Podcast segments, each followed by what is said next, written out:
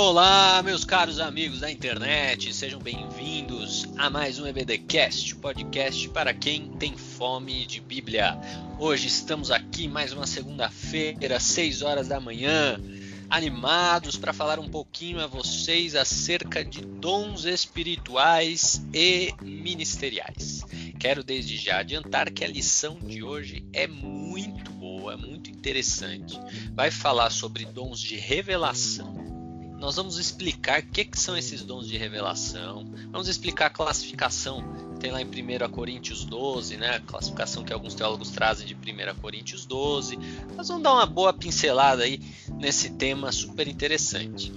Para me ajudar neste episódio está conosco o pastor Isaías Ferreira de Barros. Boa noite, bom dia e boa tarde, né? Como diz o Alex, para todos os nossos é, ouvintes, porque cada um pode ouvir no momento em que lhe apraz, né? O podcast é muito bom por causa disso, né? Você decide que hora você quer ouvir, como nós já até comentamos aqui, às vezes você divide em duas vezes, né? Eu vou ouvir uma parte de manhã, eu tô aqui me arrumando, me preparando para trabalhar. Parcela, né? Parcela no cartão. É, em parcelas. Né? O podcast tem essa, essa vantagem, né? Que um programa ao vivo já não tem, né? Você tem que ir do começo ao fim, né? Então, quero saudar a todos aí e que tenham um bom momento de estudo e meditação no que diz respeito a esse assunto tão maravilhoso que são os dons espirituais e ministeriais. Que seja um bom programa para cada um de nós. Muito bom. Vamos lá então falar sobre dons de revelação. Deixa eu só antes da gente partir logo para o primeiro bloco, eu quero falar uma coisa aqui para os nossos ouvintes. A gente já fez 28 episódios já. Esse daqui é o 29, se eu não estou errando na conta. Esse é o 29 episódio do EBDcast, somando já as duas temporadas anteriores e, e aqui a gente já está na terceira, né? E pela primeira vez nós vamos fazer um episódio com quatro blocos, tá bom? Então além da introdução e conclusão a gente vai fazer aí um episódio com quatro blocos. Nossa, Luiz Felipe, mas é muita coisa. Então é muita coisa porque tem muita coisa para estudar, né? Essa lição de hoje ela tem bastante coisa para estudar. Vou aproveitar o ensejo então já adiantar os temas dos blocos para você se preparar. Também, é claro, se planejar, como falou Isaías, às vezes você quer parcelar no cartão aí, dá para fazer em até quatro vezes sem juros o episódio de hoje, né? Você assiste um bloco, depois o outro, depois o outro, depois o outro, né? E isso é uma vantagem realmente muito grande que uh, essa mídia traz para a gente, né? Então vamos lá. O primeiro bloco a gente vai falar sobre as classificações dos dons de revelação, poder, elocução, etc. Tá? Se você tem o material da CPAD lá, a revista da, da lição bíblica, você vai ver que logo na, na lição, na primeira lição, ele já, já traz ali, né, uh, esses, essa classificação e, enfim, né, no, no, perdão, no primeiro item da, da terceira lição ele já traz essa classificação. É bom você pode até acompanhar pelo seu material. O segundo, o segundo dom é o dom de palavra de sabedoria. Tá? Ou perdão, o segundo bloco nós vamos falar sobre o dom de palavra de sabedoria, que é um dos três dons de revelação que aparece lá em 1 Coríntios 12. No terceiro bloco, nós vamos falar sobre o dom de palavra da ciência. E no quarto e último bloco, nós vamos falar sobre o dom de discernimento espiritual, discernimento dos espíritos. Tá legal? Então, repetindo o primeiro bloco, nós vamos explicar a classificação dos dons, vamos falar o que, que significa dom de revelação, etc. E aí depois nós vamos falar sobre os três subdons que estão incluídos no dom de revelação, a saber, palavra de sabedoria, palavra de ciência e discernimento dos espíritos. Muito bem, então não saia daí que o primeiro bloco já vai começar.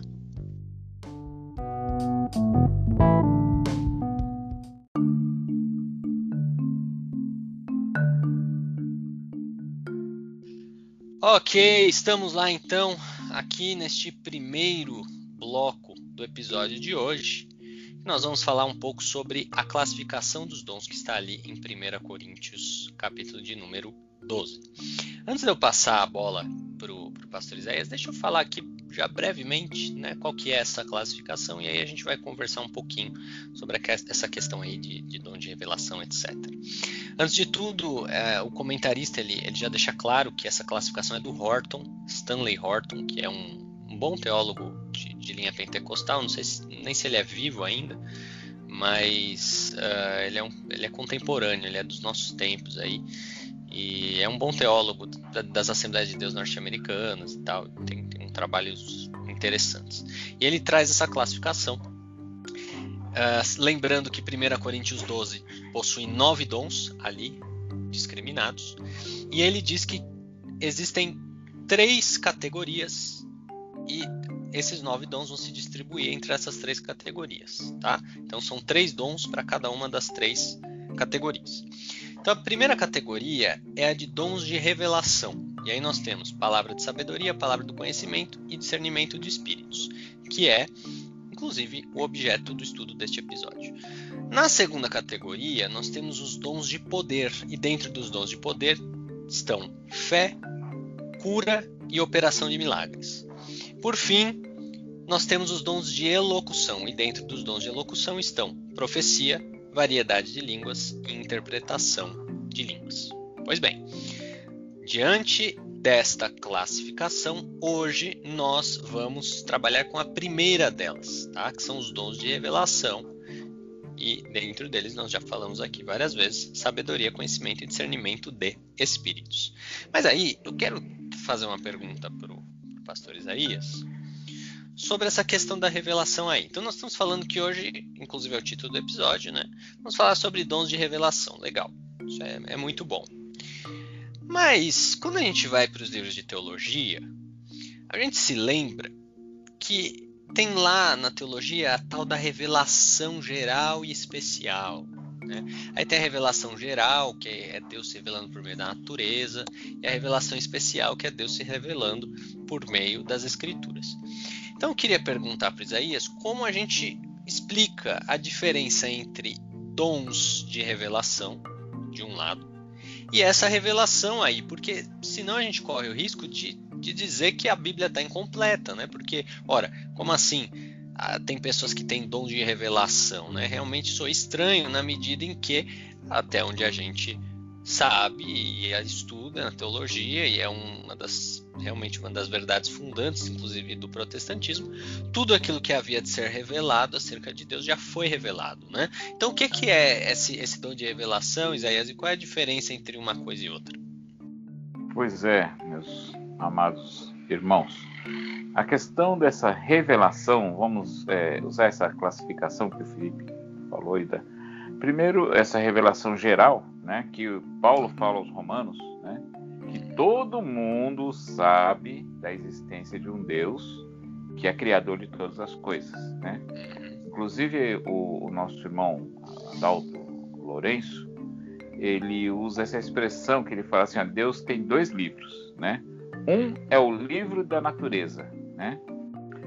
Pela qual Deus se manifesta a todo ser humano, né? Todo ser humano reconhece é, que, que Deus é o criador de, dos céus, da terra, de todas as coisas que existem nesse universo, né? Logicamente existem lá os ateus, existem lá os, os negacionistas, né? Mas nós estamos falando de maioria, né? Maioria. Esse negócio é, é coisa até nova, né? Na maioria das vezes é, a, a humanidade reconhece um Deus pela criação. Né? E aí nós temos o que o Felipe falou de uma revelação especial, que é o que? É a palavra do Senhor, é o livro de Deus. Né? É, Paulo, ele, ele fala sobre essa revelação que ele tem através do Espírito Santo. Paulo é um, um escritor do, do, Novo Testamento. É, Paulo e Lucas são os que mais escreveram né, no Novo Testamento. E Paulo fala que ele recebeu essa revelação da parte de Deus, né? Que aquilo que ele escreve, ele escreve como lhe foi revelado pelo Senhor, né? Ele mesmo usa uma expressão em Efésios capítulo de número 3 e o versículo 3 também, como ele fala assim, ó, como me foi esse mistério manifestado pela revelação, como antes um pouco vos escrevi. Então ele fala que o mistério do Evangelho, é, da Igreja de Cristo, né, é, e detalhes dessa, desse, desse Evangelho da, da vida da Igreja do Senhor, da doutrina, foi coisas que o Senhor revelou para ele e ele as escreveu, e assim nós temos os outros escritores bíblicos, né, tanto no Antigo como no Novo Testamento. Eles foram inspirados pelo Espírito Santo de Deus a escrever esses textos e que no decorrer da história esses textos foram todos agrupados, fechando o cânon da palavra de Deus, né, uhum. que é o que nós temos nas nossas mãos, a Bíblia Sagrada, a palavra do Senhor, né? Não existe nada a ser acrescentado a esse texto bíblico, né? João, no Apocalipse. E nem na criação, fecha, né? Na criação nem na também. criação também não tem ninguém criando nada, né? Exatamente. É, Só transformando o tá que já foi transformando, criado. exatamente, porque tem gente que acha que ah, fulano criou tal coisa, né? Criou o plástico, né? O inventor do plástico criou. Não, ele não criou, ele transformou através de processos químicos, né? Algo que já existia em plástico, né? é, ou qualquer outro material que você conheça e veja por aí, ele foi transformado de algo que já criado, né? que, que já vem da natureza. Então ninguém está criando novos mundos, nova terra, né? novos mares, novos átomos, novas novos moléculas. Átomos ou moléculas. Ninguém está criando nada disso. Tudo que se faz se faz a partir do que já existe, né? E também assim é com a palavra de Deus. E João até fechou isso lá em Apocalipse, né? É, Dizendo é. que aquele que tirar, né, ou acrescentar qualquer coisa à profecia deste livro, né, é, as, a, ou ele vai ser tirado, né, da, da, sua herança será tirada da árvore da vida, ou ele vai ser, né, é, vai ser acrescentado sobre ele todas as condenações que a própria palavra revelada traz para aqueles a quem é, sofrerem a condenação eterna, né? Então, hum, dentro do texto bíblico, dessa revelação espiritual que o Senhor nos dá, nos deu, né, através dos escritores, e aí você põe aí Moisés, você põe aí Jó, você põe aí é, Jó é igual o livro de Hebreus, né? A gente, se foi Jó que escreveu, a gente não sabe, mas o livro de Jó, é, Isaías, Ezequiel, Jeremias, Paulo, Pedro, Tiago, João, né? Lucas, Mateus, todos esses escritores bíblicos, né? Escreveram inspirados pelo Espírito do Senhor. Né? Essa inspiração para esses textos, para que a Escritura Sagrada, ela já está completa, não tem nada a ser acrescentado. Aí a gente parte para a segunda questão, né, Felipe? É, e aí, Deus não, não revela mais nada, né? Mas vocês estão falando de dons de revelação? Sim. É uma revelação de fatos e, e, e coisas é, que estão ou a ser discernido dentro do texto, ou de situações que, que vêm né, na vida tanto do, do, crente quanto da igreja, é, mas não se equiparam à questão da inspiração, né? É, é apenas algo que o Senhor te mostrou, te fez ver e compreender, mas não, não se equipara à revelação. Né? Um exemplo disso, dessa revelação aí que, que vem, e está até no texto bíblico? É, que a gente estava conversando aqui, um, das, um dos exemplos, tem muitos na palavra de Deus e na vida cotidiana da igreja, né? Mas um deles, por exemplo, José, né? o, o esposo de Maria, o pai de Jesus, né? Ele não quer receber Maria como sua esposa, né? Por causa de toda aquela situação que, que aqueles que conhecem o texto bíblico ou, ou, a história do Natal já sabem, né? Maria ficou grávida pelo Espírito Santo e ele estava ali noivo, né? Vamos dizer assim, né? Noivo de Maria, pronto para o casamento, já com compromisso firmado entre eles, né? Que o noivado naqueles tempos era muito diferente do de hoje, né? Era. Era, o noivado e... já era praticamente um, um pré-contrato. Exato, jurídico. era uma coisa já, já selada, né? Era, era. era só, só, só, esperava alguns momentos para acontecer, mas já estava selado, né? Isso. E ele ficou numa situação difícil, né? Uhum. E a palavra de Deus fala que o, o anjo do Senhor revelou a José que aqui, aquele que estava no ventre de Maria era do Espírito Santo. Agora, José não escreveu nada disso. Para José, foi uma revelação do fato, do acontecido. Depois, o escritor, tanto Mateus, acho que é Mateus que, que comenta bem detalhadamente essa parte. Lucas não é tão detalhista na questão de José, mas Mateus o é. é e vai trazer isso como escritura. Mas para José, José não escreveu nada desses acontecimentos. Talvez ele contou isso, né? Para, para alguém. Ó, o Senhor falou assim comigo. Mas para José não foi inspiração, foi apenas uma revelação, né? E assim tem muitos outros exemplos, né, Felipe? Eu não sei se você quer acrescentar aí alguma coisa nessa questão, para a é... gente talvez esclarecer mais aí os nossos ouvintes. Uhum. É, eu acho que é, acho que você falou muito bem, explicou muito bem. É, acho que para a gente é, fechar esse, esse bloco, é, eu acho que para distinguir um do outro é importante a gente olhar para o objeto né, da revelação. Qual é o objeto da revelação? Se nós estamos falando da revelação de Deus, né? Ou seja, a revelação geral e especial lá, que nós já nos, estamos nos referindo, essa revelação tem como objeto o próprio Deus. Né? É Deus revelando a si próprio e o seu conhecimento aos seres humanos. Né? Exato. Então, uma que vez... o homem o conheça, né? Exatamente. Então, essa revelação é uma revelação dele próprio. Ele está se revelando para a humanidade. Né? E isso acabou isso não. Quer dizer, é como nós falamos, inclusive, aqui na, quando estávamos passando a pauta, né? Claro que não acabou no sentido de que a criação ainda está aí a escritura ainda está aí, qualquer um tem acesso a eles, né? Então essa revelação ela é permanente aqui. Porém, o ato de se revelar, né? Ou outras revelações acerca de si próprio, Deus não faz mais e não vai fazer mais. Acabou. Sim. Na Terra aqui, obviamente, estamos falando dessa dispensação presente aqui, enquanto estivermos na Terra, né? Lá no céu, a gente não sabe o que, que nós vamos saber a mais sobre Deus do que nós já sabemos hoje, né? Isso é uma coisa, é um mistério para o futuro e também não, sinceramente não interessa muito, né? O que importa é que vai ser bom e que nós vamos estar lá no, no gozo eterno. Agora, o que, que nós vamos saber a mais? Se nós vamos saber tudo, se nós vamos saber 80%, se nós não vamos saber mais um, um palmo a mais, eu não, eu não sei. Né? É uma coisa que realmente quando a gente chegar lá a gente descobre. Porém, aqui na, na, no nosso mundo criado aqui não, não existe mais. Deus não, não tem mais nada para se revelar. Mais nada.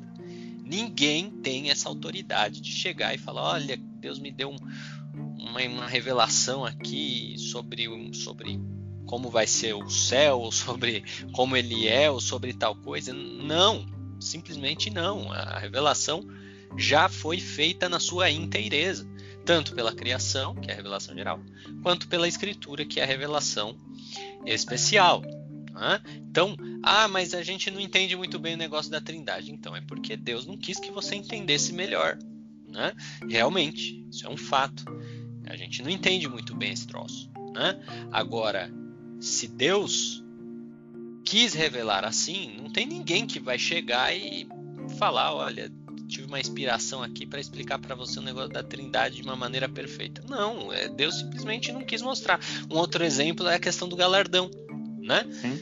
Deus Ninguém não quis. sabe até hoje que é o galardão. Ninguém sabe que, que negócio é esse. A gente só sabe que vai ter, porque a, a Bíblia fala que vai existir esse prêmio e tal lá no céu, né? Agora, o que, que é isso daí? Ninguém sabe. As professoras do ensino infantil geralmente dão um exemplo, aí claro, tem a licença poética, né? Obviamente, a gente entende que é para criança entender, que é a coroa, né? É, a, a pedrinha na coroa. Pedrinha na coroa. Então, ah, se você fizer tudo direitinho, você vai ter uma pedrinha a mais na sua coroa. Ok, é, é uma forma de a gente é, metaforizar, mas ninguém sabe o que, que é. Né? É, então, é uma questão, isso aí é lúdico, né? Para dar aquela. É, isso é uma Dá boa um, metáfora. Um modo mesmo. de ver, né? Uma boa metáfora, sim. É. Né? Então, assim, é, mas não sabemos. Pode ser isso, pode não ser. É uma coisa que. A isso com certeza a gente vai descobrir quando chegar lá, porque diz respeito a prêmios que cada um de nós vamos, vamos receber, né? As recompensas que cada um de nós vamos receber. Agora, hoje, aqui, 2021, e todo o tempo em que nós estivermos aqui, enquanto Jesus não voltar e não começar as dispensações eternas, nós não temos essa revelação porque Deus não quis. Acabou. E não, ninguém vai trazer essa revelação, porque é uma revelação de Deus e acerca das coisas de Deus. E isso já foi feito por meio da Escritura Sim. e por meio da criação. Acabou. Não, vai, não tem mais revelação para fazer quanto a isso. Agora, outra coisa diferente é o dom espiritual de revelação, cujo objeto é outro. O objeto do dom espiritual de revelação é o quem? É algum fato. Tá entendendo? É algum fato, é alguma coisa do mundo. Não diz respeito a Deus. Diz respeito a alguma coisa do mundo. Né? Pode até dizer respeito a alguma intenção de Deus com relação ao mundo, mas o objeto é o mundo, é, é a situação do mundo.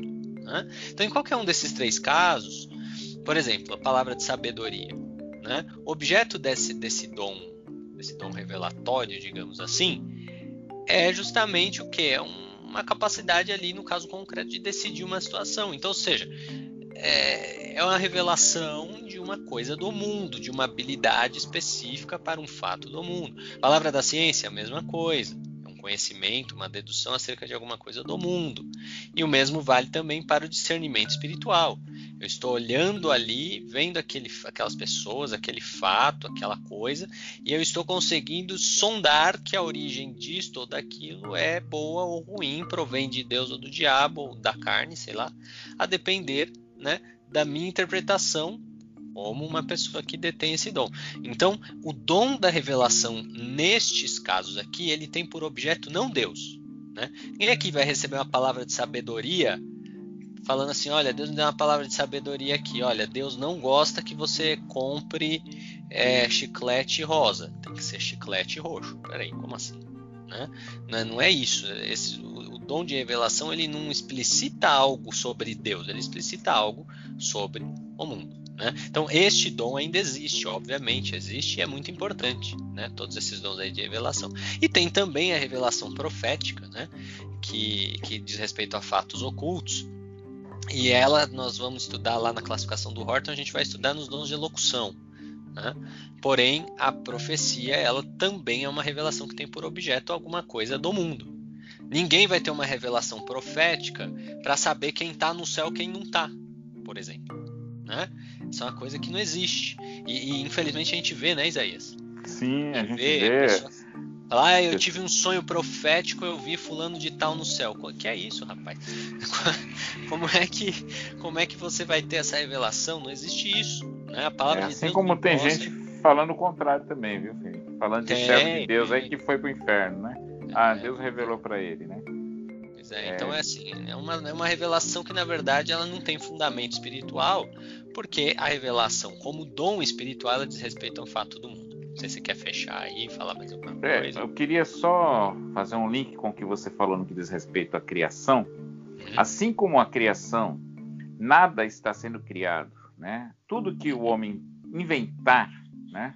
Na, desde o que já inventou do passado como daqui para o futuro, né?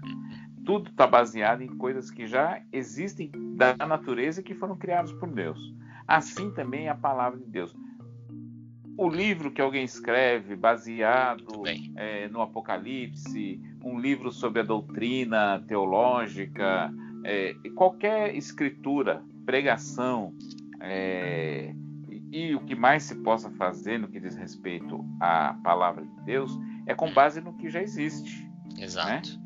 Não é Inclusive, é o dom da palavra de conhecimento que nós vamos estudar. Exatamente, mas não é uma revelação nova. Não existe não, livro não. escrito por qualquer que seja o, o, o, teólogo, o pastor, o bispo, o ministro, né? É, que vai trazer uma nova revelação. É assim como na natureza tudo procede do que Deus já criou, assim no, no, que se escreve, que se produz muito, né? Se produz muita literatura cristã, né? Não vou nem falar literatura evangélica, estou falando literatura cristã, que abrange aí é, outras, outras é, denominações, né? vamos dizer assim, né? É, que se escreve, é, se produz muito ano a ano e até Salomão diz assim lá em Eclesiastes, não existe limite para escrever livros, né?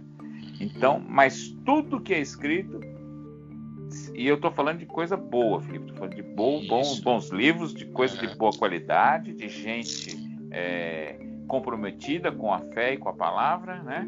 Que produz, produz coisa boa, mas é tudo com base no texto bíblico. Não tem nenhuma revelação nova.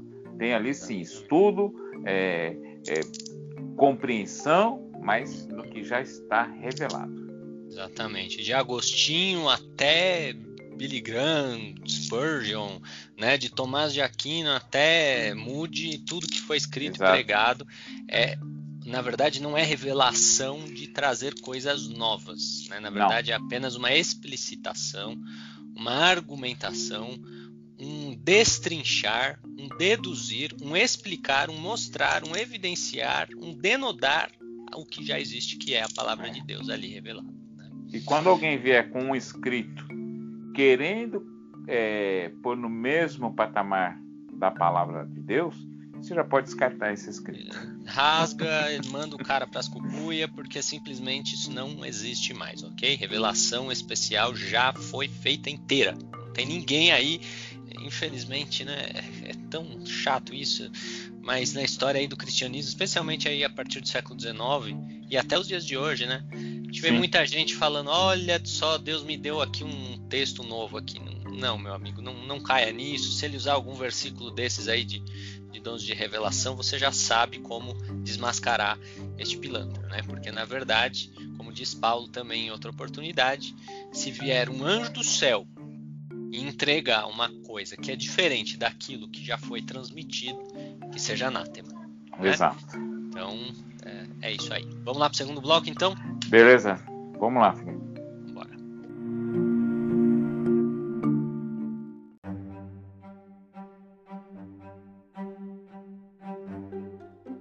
Muito bem, estamos aqui para o segundo bloco deste episódio e agora nós vamos começar a falar sobre os dons de revelação, né, que estão ali em 1 Coríntios 12.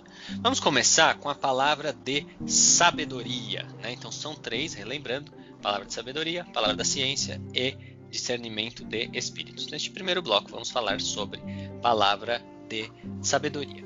Pastor Isaías, o que é palavra de sabedoria, o dom de palavra de sabedoria?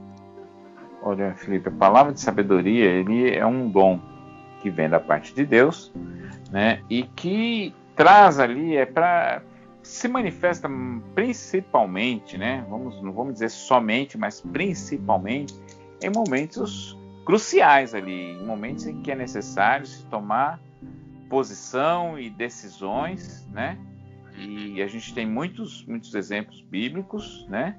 E, e também aonde se aplica é, coisas que o Senhor traz ali no momento necessário para, para a pessoa, né?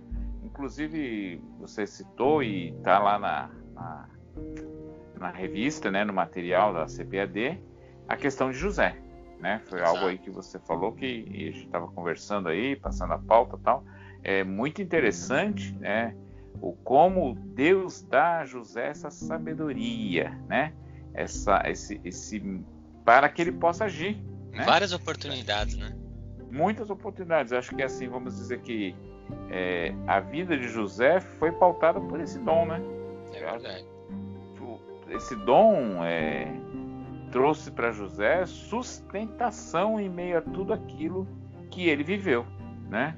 É, em todos os, os, os, momentos que a Bíblia, é, porque a palavra ela traz ali fatos da vida de José, né? Não, não narra a vida de José toda, mas ela é, Gênesis gasta um bom, um bom pedaço de, do livro de Gênesis com a vida de José, né? Uhum. E a gente vê muito ele nessa situação da sabedoria e através até desse dom da sabedoria que ele tinha para tratar com as coisas é que ele agradou muito a Potifar, né? Por exemplo, né? Potifar viu que ele tinha um, um espírito excelente, né? É verdade, é verdade. E viu, e reconheceu isso na, na vida dele, né? Então, é, talvez não, não, não, tem tudo escrito, mas eu acredito que o proceder de de José, muito pautado por essa questão da sabedoria, e que ele falou: esse moço é bom, vai, vai ser útil para mim, né? Vai ser útil para mim. E, é, assim, existe logicamente muitos outros exemplos, né? Dessa questão da palavra de sabedoria. Mas é aquilo principalmente, né? De novo, né? Não somente, mas principalmente em momentos de, de, de decisão, de tomada de posição, né? Nós vemos os servos de Deus sendo dotados desse dom e agindo segundo a sabedoria que Deus deu a eles naquele momento ali, né? É, é, Paulo, né? tem vários exemplos de Paulo nessa questão, né? nessa situação, e um dos exemplos que eu vejo, por exemplo, essa palavra de sabedoria, a gente falou sobre isso, é Paulo no Areópago, né? Paulo foi chamado ali para ir num lugar onde havia era um panteão de deuses, né? E os gregos, é, o próprio texto fala que os gregos gostavam disso, se ocupavam, né, de ouvir é, gente falando coisa nova para eles, né? Eles eram paraloeiros, né? Lucas usa essa expressão, né? E eles gostavam de ouvir novidades e coisa e tal. E aí eles ouviram alguma coisa de Paulo e falaram: vamos levar ele lá no Areópago, né? Para ele nos falar. E Paulo ali, pelo que dá a entender, né, no texto, ele chegou, foi dar uma volta no Areópago, né? Conheceu o lugar e ele viu um altar ao Deus desconhecido. Hum. E com base nesse, nesse, nessa, nessa frase, né, ele traz ali a explanação do evangelho para aqueles homens, né? E eles ouviram, né? Até uns creram, outros ficaram meio assim. E ele foi entrando, foi entrando. Chegou uma hora que eles falaram: ah, Paulo, para. É. Depois acerca disso nós te ouviremos num outro momento, né? Mas Paulo explanou ali a, a questão da, da, principalmente da salvação, de uma forma sublime, né? Sublime.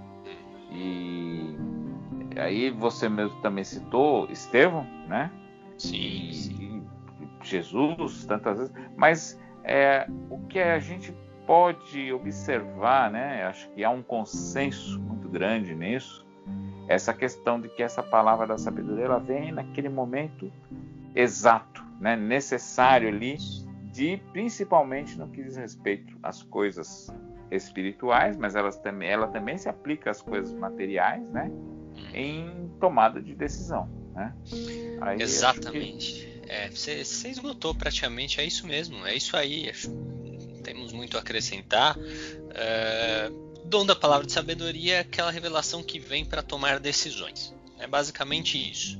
Então, até a lição bíblica ela traz é, esse dom de palavra de sabedoria como uma capacitação para tomar decisões sábias em circunstâncias extremas e difíceis. Né? Então, é, é bem isso. Esses exemplos eu acho que são os melhores mesmo. A gente vê também Moisés, por exemplo, né, que foi outro caso de, de homem de Deus que se, met... se, foi colocado em várias encalacradas, né? É.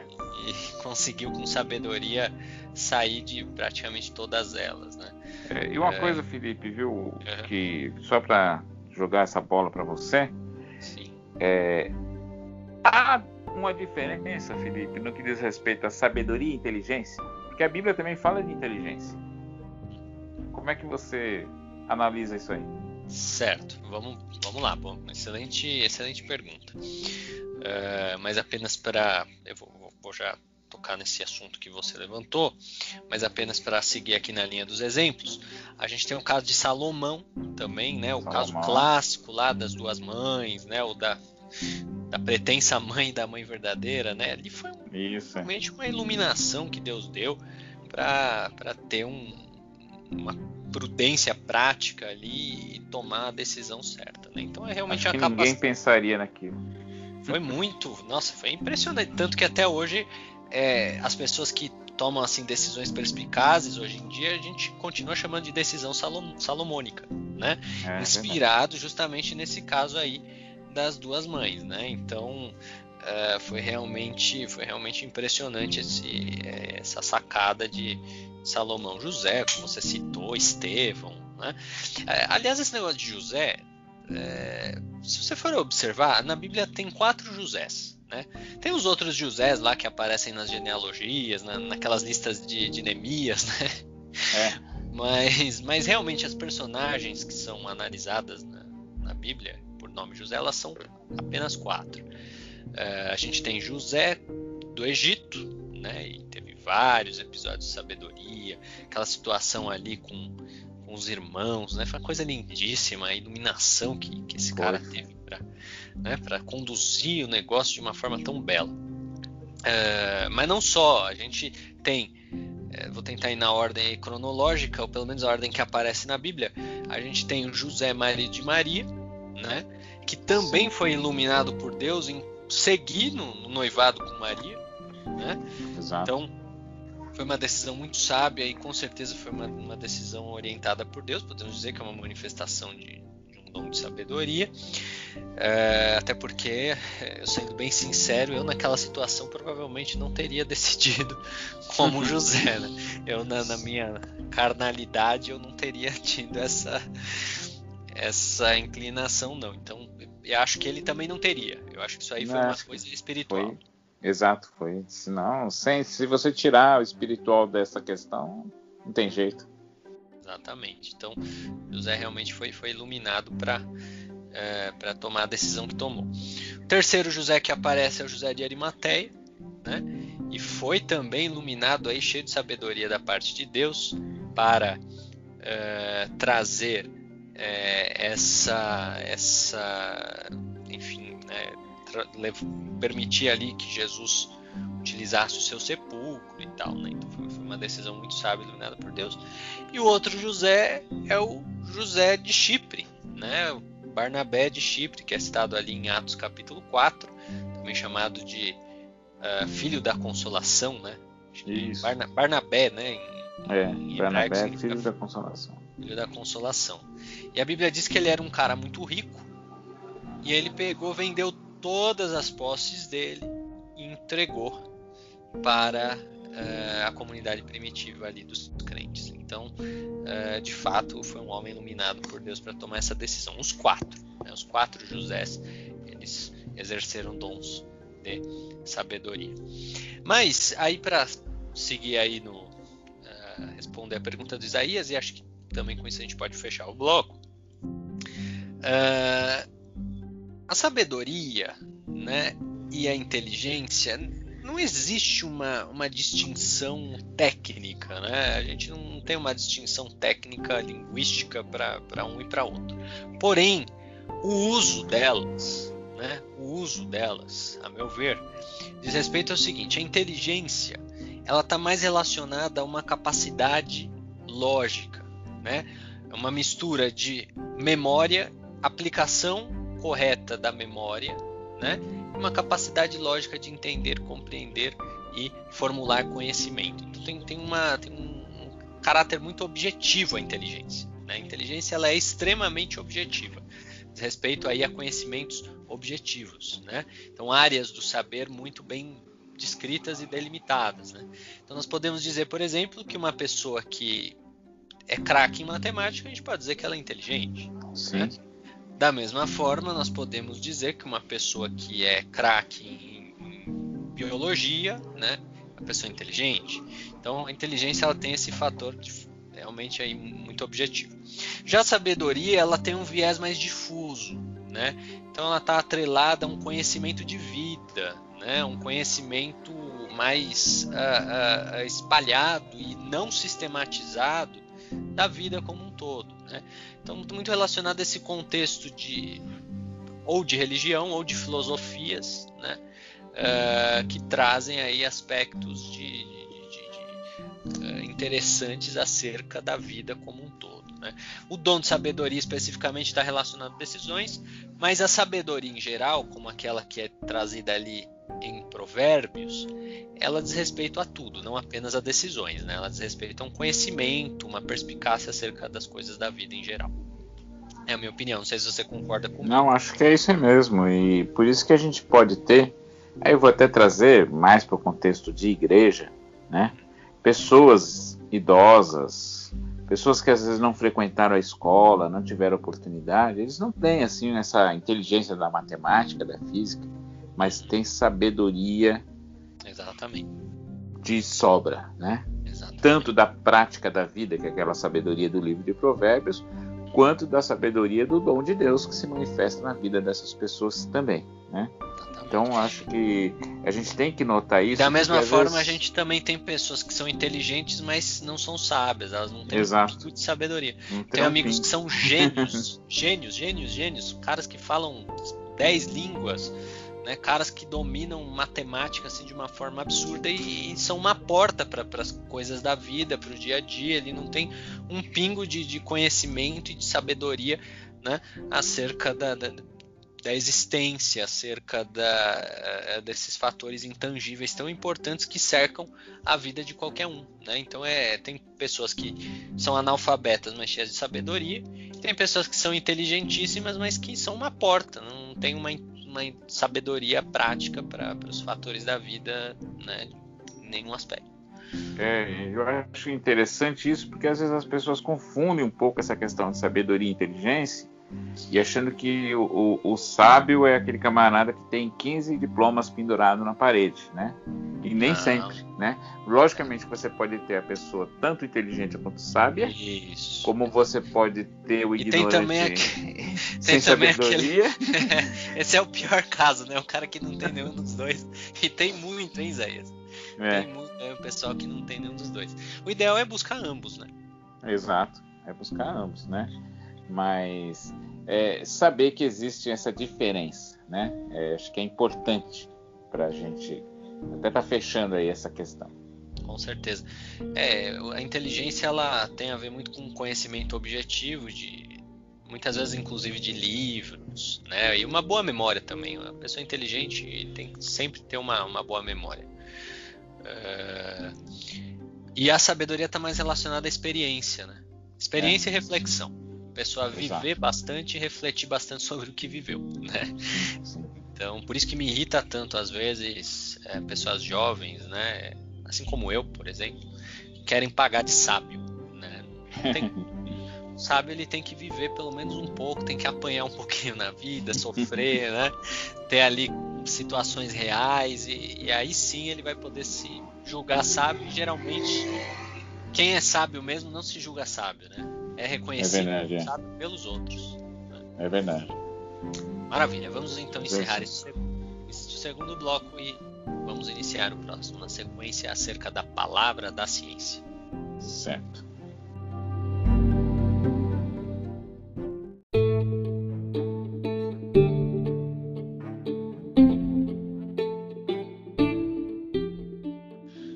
Bem, meus caros amigos, estamos aí agora no terceiro bloco. Hoje é o penúltimo bloco, né, deste nosso episódio e vamos falar agora um pouquinho sobre palavra da ciência.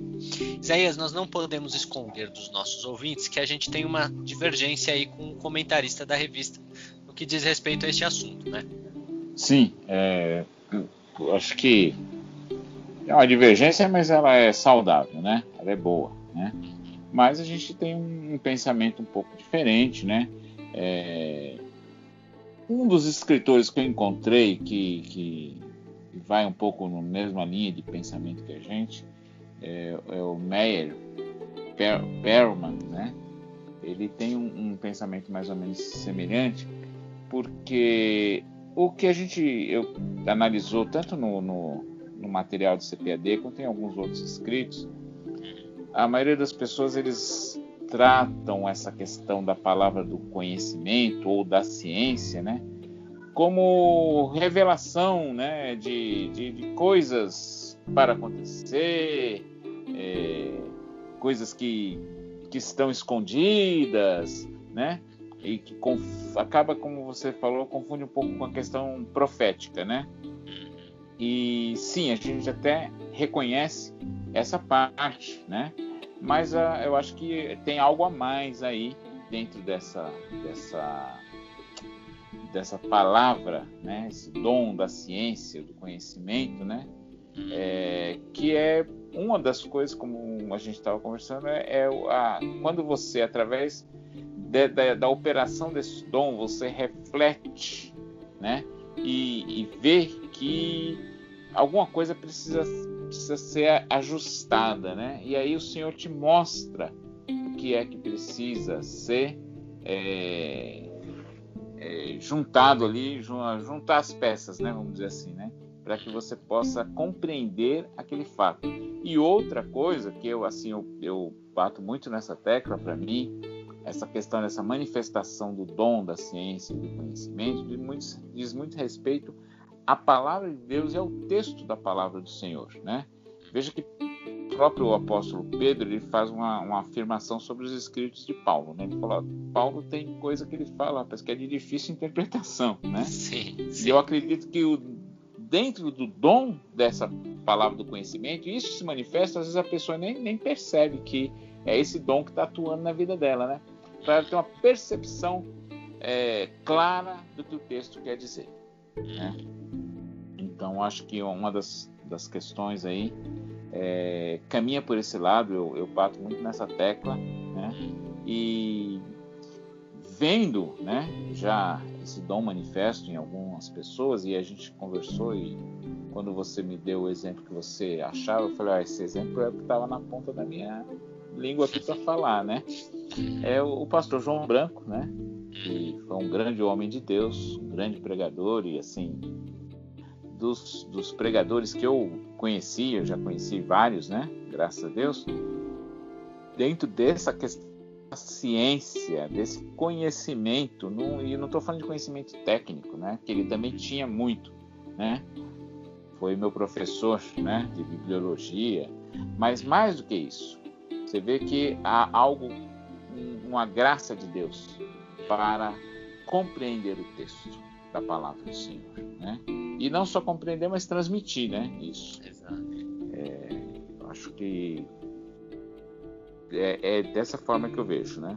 Vejo, concordo em, em, parte, em parte com o escritor, mas acho que vai além, né? Vai além do que o nosso irmão traz ali nessa nessa questão. Aí acho que você também tem alguma coisa para nos falar nesse sentido aí. Sim, sim. É, é primeiro é, pedir licença aí pro irmão Elinaldo Renovato. Ultimamente a gente, a nossa audiência tem sido ilustre, Viseias. Então, às vezes chega na, é. no, no, ouvido dele, né? É, mas com todo respeito, né, querido irmão Elinaldo, sem, sem sombra de dúvidas, como falou Isaías, é uma divergência saudável, mas a gente discorda, né? É, e, e é interessante que nós dois, quando fomos passar a pauta, né, Isaías, viemos com essa discordância independente, né?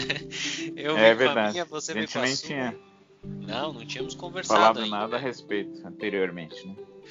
Então, assim, com todo respeito, claro que ninguém é que quer se achar o dono da razão, a gente aceita críticas, inclusive mandem lá para os contatos que a gente deixa na conclusão, né? Se vocês discordam de nós, mas enfim, é, a gente pede licença para ter essa nossa posição de, de achar que, na verdade, palavra da ciência não é revelação de coisas ocultas. Revelação de coisas ocultas para nós é profecia. Né? Então essa é a nossa, a nossa opinião. E o que é então a palavra da ciência? A palavra da ciência, veja só como, como formular isso aqui. É um dom sobrenatural, claro, como todo dom espiritual, de concatenação lógica. Né? E concatenação lógica do que? De fatos não ocultos. É a famosa sacada, pessoal. É a sacada né?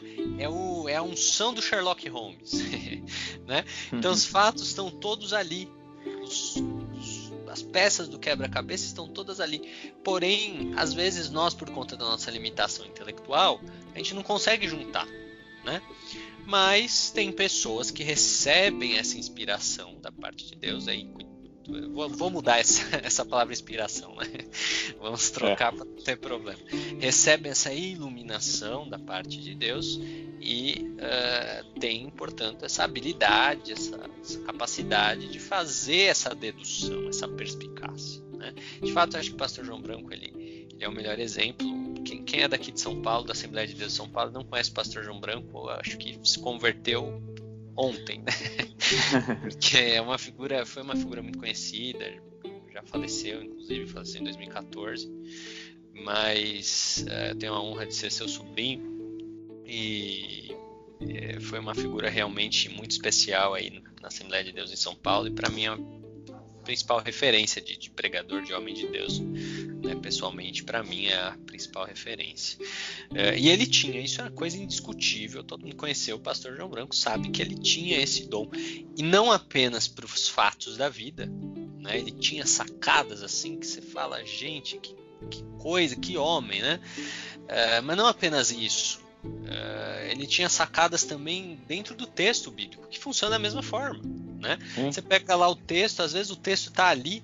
Eu mesmo ontem estava lendo um devocional e eu cheguei a um. Eu, eu li, o cara falou uma coisa no devocional que eu, eu, falei, gente, eu já li esse versículo um milhão de vezes. Né? Como eu vou escrever sobre isso futuramente, eu não vou dar spoiler. mas, mas eu já, já li um milhão de vezes esse versículo. E eu nunca tinha, tinha me ligado. Né? Eu falei, gente, que coisa, olha só, é, é realmente o cara teve esse, essa iluminação para é, para trazer essa, é, essa, esse conhecimento, essa ciência. Né? Ah, Luiz Felipe, mas de onde que vocês estão tirando isso daí? Olha, se a gente for para o grego, né, a palavra que Paulo usa no grego é gnósios. E se você for traduzir literalmente lá no grego clássico, é investigação, averiguação. Então, na verdade, seria o dom de investigação, dom de averiguação. Né? Então, por exemplo, Demóstenes usava muito essa palavra. Né? Demóstenes foi provavelmente o maior orador de todos os tempos, né? e ele usava muito essa expressão. Ele, ele falava tanto. Ele foi um político, mas também ele trabalhou na área jurídica, era um grande advogado na, na Grécia Antiga e um, muito contratado para fazer essas sustentações orais. E ele arrasava, né? Um grande orador. E ele utilizava essa expressão gnose no sentido de investigação. Né? Então, por exemplo, você pega os textos lá de, de, de Demóstenes, como Contra a Coroa, talvez o melhor, o mais conhecido dos discursos judiciais de Demóstenes, ele usa o tempo inteiro. Ele fala da, das investigações judiciais, fala das investigações, das averiguações dos jurisconsultos, etc. Né? E ele está usando a palavra gnósios, é a mesma palavra que Paulo utiliza aí em uh, 1 Coríntios 12, versículo 8. Né? Pelo que? Nós entendemos que essa investigação, esse dom de investigação, né, na verdade é uma capacidade que Deus traz para que né, um dom espiritual que Deus traz para algumas pessoas terem boas sacadas. Eu vou dar uh, dois exemplos, dar dois exemplos uh, práticos aí para os nossos ouvintes entenderem. O primeiro exemplo é, é o seguinte: imagine você um, um líder, tá? um pastor. Vamos ficar aí com o exemplo de um pastor, né? E dentro da igreja desse pastor está tendo alguma algum motim né? Digamos que tem alguns irmãos ali se amotinando, tendo alguma rebelião. E essas pessoas estão pensando em aprontar, obviamente é o joio, né? Infiltrado ali na igreja querendo aprontar. Mas eles estão escamoteando bem, eles estão escondendo bem os seus propósitos, os seus desígnios. Né?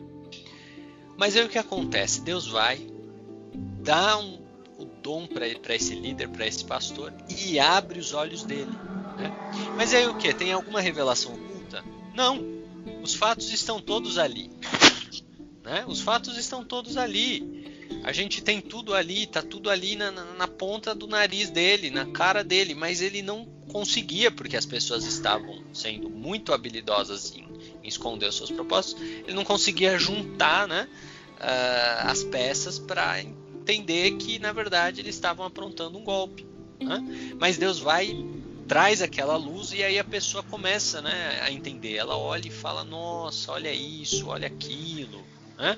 E aí ela chega às conclusões às quais ela não chegava antes de ter essa iluminação. Então veja que nós e não estamos. Só a, a do, do, ponto de vista natural não chegaria, né?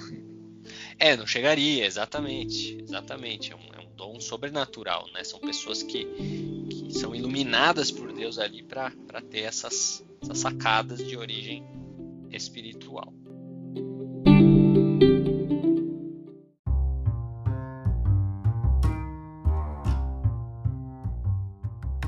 Muito bem, meus caros amigos, estamos aqui no quarto e último bloco deste podcast especial com quatro blocos, mas é porque o assunto merece, né? Primeiro bloco falamos sobre revelação, Segundo bloco, falamos sobre o dom de sabedoria.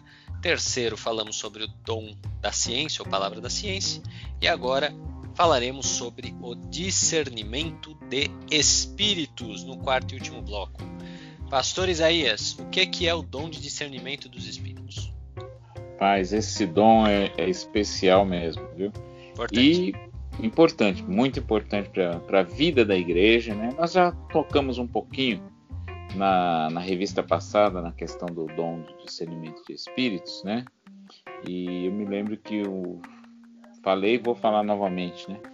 O que seria da igreja nesse, nessa, na atualidade se não houvesse o dom do discernimento de espíritos? A contar da invasão que a igreja sofreu e sofre até os dias de hoje, né? Com relação a, a essas pessoas que vêm, os, os falsos mestres, os falsos profetas, né? E veja que João teve uma dor de cabeça muito grande lá com os, o, o, aquele povo lá da, da época, né? Que os. Agora me fugiu a palavra, rapaz. Estava na cabeça agora a idade. Tô falando que a idade está chegando, né? E aí às vezes você não dá foi, Será que não foi a vacina, não, Isaías? Será que foi a vacina? é, não vira não, jacaré, mas, mas dá umas falhadas de vez em quando, né? Não, não foi não. Os Tome gnósticos, né? Agora ah, foi os gnósticos, deram um trabalho danado para João, né? E não só para João, né? É, mas os demais apóstolos. É que João fala dele em 2 né? Coríntios, terceira, isso, oh, é, segunda João, é, terceira João. Isso, né? é, ele vai fala diretamente, né? E mas desde o início, né, da, da, da igreja, a igreja enfrentou e enfrenta até hoje, né? Porque quando você fala do discernimento de espíritos, Felipe, muitas vezes as pessoas pensam no, na questão do endemoniado, né? Está endemoniado, não está endemoniado, né? Existem exemplos muito bons com relação a isso, né? A gente até tocou em alguns aspectos aí, mas é, não é só nisso, né? Não é só nisso que o, o, o discernimento de espíritos atua, né? Vamos falar da pessoa de Jesus, né? É, e vamos ter outros exemplos. Mas a pessoa de Jesus, por exemplo, quando ele os fariseus, saduceus se aproximavam de Jesus com perguntas é, com segunda intenção, né? O desejo deles era que ele errasse alguma questão e eles falaram: olha, pegamos ele agora, né? E o próprio escritor, né, que escreve os evangelhos, né?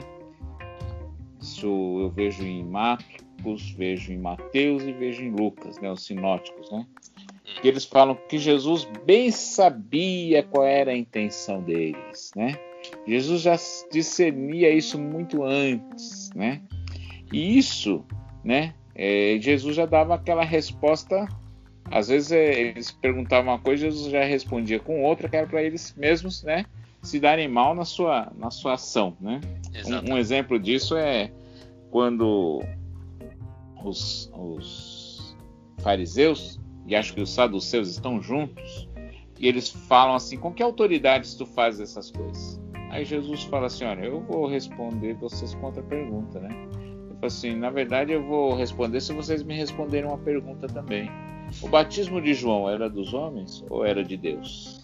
Né? E aí eles falam: rapaz, agora nós demos mal, né? Porque se a gente falar que era dos homens, todo o povo tinha João como homem de Deus. Então vai, vai pegar ele na porrada. Vão nos apedrejar aqui, né?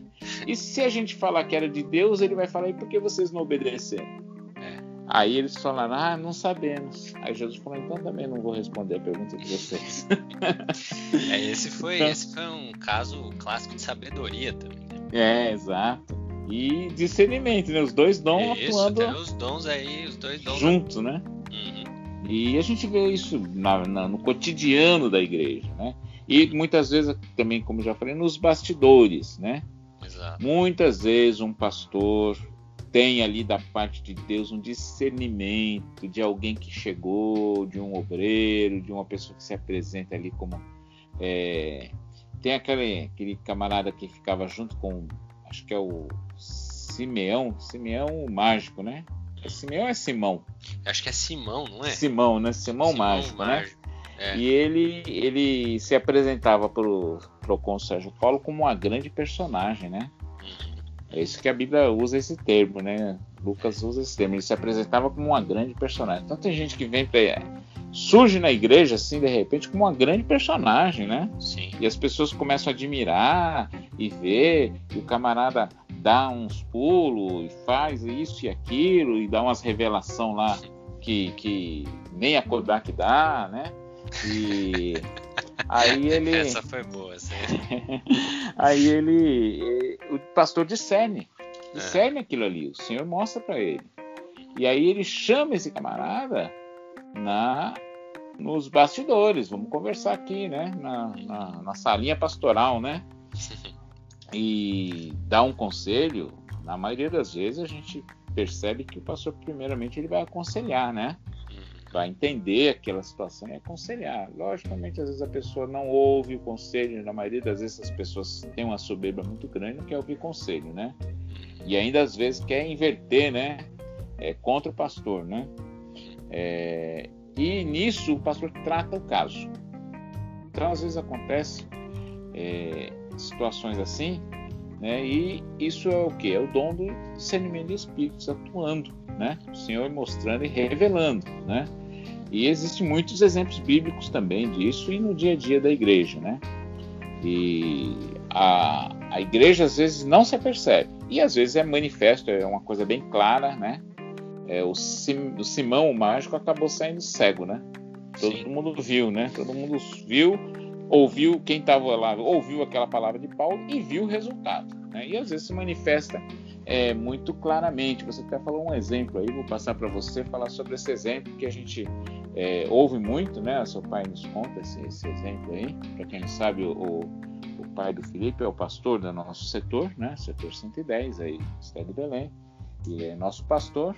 E ele nos fala muito desse exemplo. Eu queria passar para o Felipe para falar sobre esse exemplo, que é um exemplo muito clássico também, né? Muito clássico. Sim, sim, de fato. Vamos, vamos falar um pouquinho sobre, sobre esse caso aí que meu pai sempre menciona e eu acho que ele ilustra bem esse negócio do discernimento. Né? Isso, né? dá uma boa visão, né? Dá uma visão interessante aí sobre o dom de discernimento. Apenas é um comentário aí sobre essa figura, outra figura interessantíssima de Simão Mágico, né? É. Esse cara era uma, uma, figura, né? Porque ele, ele era um, um cara já popular, né, na, nas suas vidências, lá sei lá que, que ele era mágico e aprontava alguma, né, fazia algum truque. É, eu não sei qual era o truque que ele fazia, mas é, a questão ele impressionava. É impressionava, né? E aí quando vem os, os apóstolos, né, e pregam de Jesus e tal, e eu acho que foi até Felipe, né, que foi o evangelista ali na, naquela. O primeiro foi Felipe, depois Felipe, os né? apóstolos né? foram lá, né? Eu até falei que foi Paulo, é. mas não foi, foi Pedro, né? Foi Pedro que o repreendeu. É, acho, é, foi Pedro, acho que foi Pedro mesmo. Quem pregou ali foi Felipe, acho, acho que era quem Samaria, chegou, né? Quem chegou foi Felipe, exatamente, é. com o evangelho. E aí, e aí a Bíblia conta que ele leu, né? Ele creu, ele, ele ou seja, ele ouviu a palavra e se convenceu do evangelho, né? É.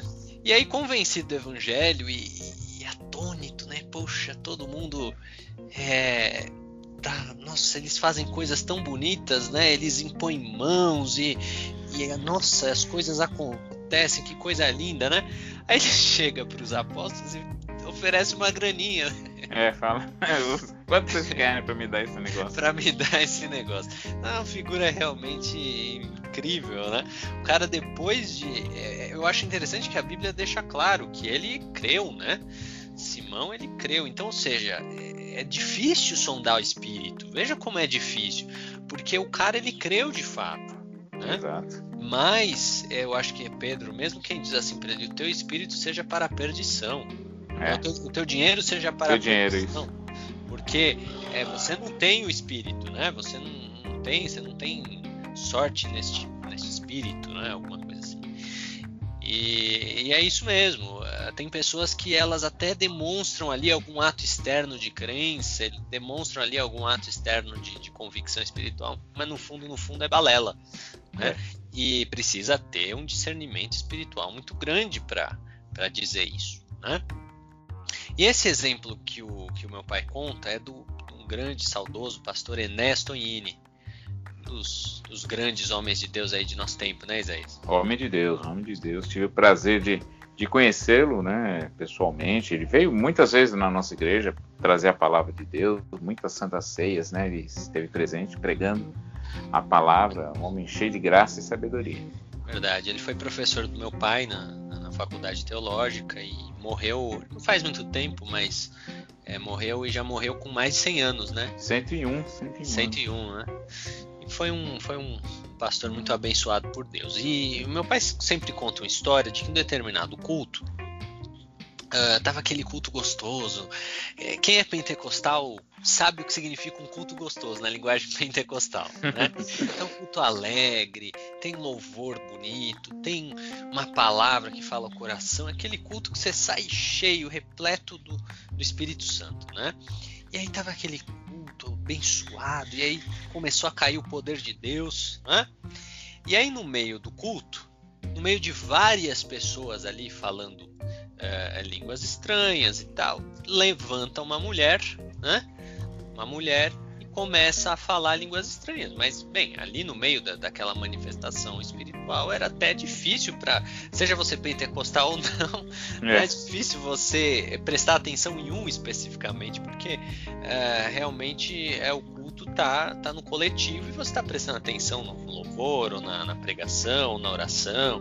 A manifestação individual das pessoas fica diluída ali no meio da, das glorificações, né? Mas no que aquela mulher levantou, pastor Enéas do púlpito, na hora, apontou o dedo para ela e falou: Te repreendo em nome de Jesus, demônio, sai desta mulher. E aí aquela mulher caiu endemoniada no meio do culto. Né? Então, como é que se explica isso? é, realmente é um discernimento espiritual.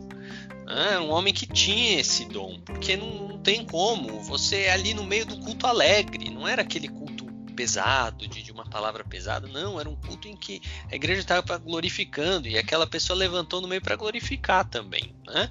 Mas é. na verdade era uma glorificação falsa. É, né? Essa, essa mulher é o tipo do Simeão, né? Exatamente. Exatamente. Então, é isso é o discernimento. O discernimento espiritual está relacionado a uma identificação da origem. Né? Sim. Você olhar para o ato e identificar a origem. De onde provém isso daqui? De onde provém essa pessoa? De onde provém essas intenções? De onde provém esses fatos? Provém de Deus? Provém da carne? Provém do diabo? Né? Então, isso é o discernimento espiritual. É, eu, eu, vou usar um exemplo também, aí vou lembrar para você é o, o vô Jonas, né? Para mim, é irmão Jonas, né? Uhum. Servo de Deus, homem simples, mas cheio de graça de Deus também. E eu me lembro de surgiu um enganador no nosso setor. E aquele camarada pregou numa noite uhum. e ao término do culto, é, ele passou e deu a paz do Senhor para mim, para o irmão Jonas. A gente estava sentado conversando. O irmão Jonas virou para mim e falou: Irmão, esse moço ele vai trazer problema para a igreja. Esse moço, ele ele tem, o senhor está me mostrando alguma coisa com ele, eu não sei exatamente o que é, mas ele vai trazer problemas para a igreja. Não muito tempo depois, o problema foi tão grave que se fechou uma congregação. Não vamos entrar em detalhes aqui, né?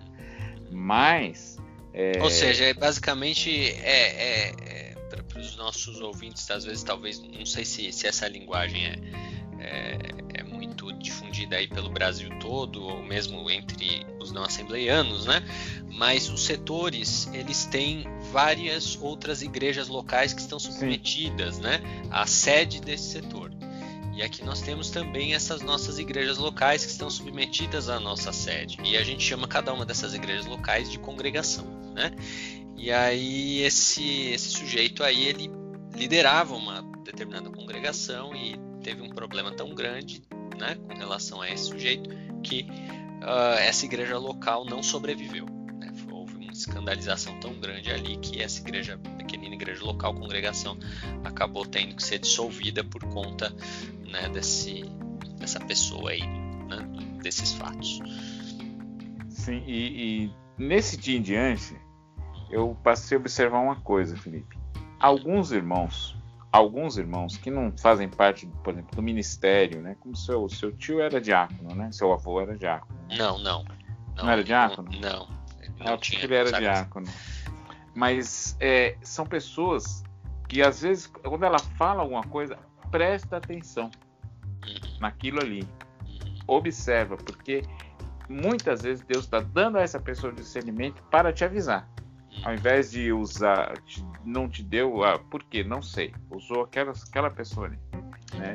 E às vezes a pessoa não observa é, exatamente. Não é que não levou a sério, mas não deu a, a importância devida, vamos dizer assim. Né? Exato. E deixou as coisas correrem e às vezes o Senhor estava é, dando o, o, o, a dica, né, vamos dizer assim, né, para que não, não acontecesse o pior, né? Então, é, algumas pessoas na igreja, gente séria, gente de Deus, você te, observa o que elas falam. Existem algumas pessoas hoje ainda na nossa congregação que quando elas falam eu, eu, eu paro para ouvir e, e sei que é algo de, que está vindo da parte de Deus. Cabe a nós termos discernimento para saber quem tem discernimento. É verdade. é basicamente isso. Tá ótimo então, minha gente. Eu acho que com isso a gente pode encerrar né, o nosso podcast aí de quatro blocos, mas foi, foi legal, foi um, um bate-papo bacana, né? É isso aí. Vamos então para os recadinhos finais da conclusão. Não saia daí.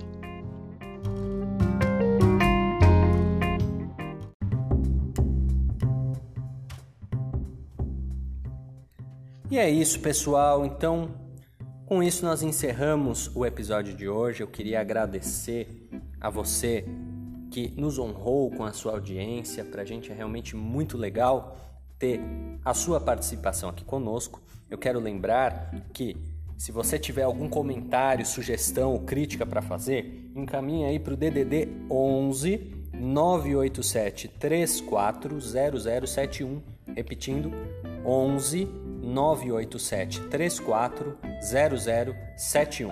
Quer se despedir, pastor Isaías? Quero deixar aqui meu abraço a todos os que nos acompanharam nesse momento e convidando você a estar sempre sintonizado conosco, acompanhando aí os trabalhos que estarão sendo feitos na sequência desse. Um abraço, fique com Deus, muitas bênçãos na sua vida. É isso aí, um forte abraço.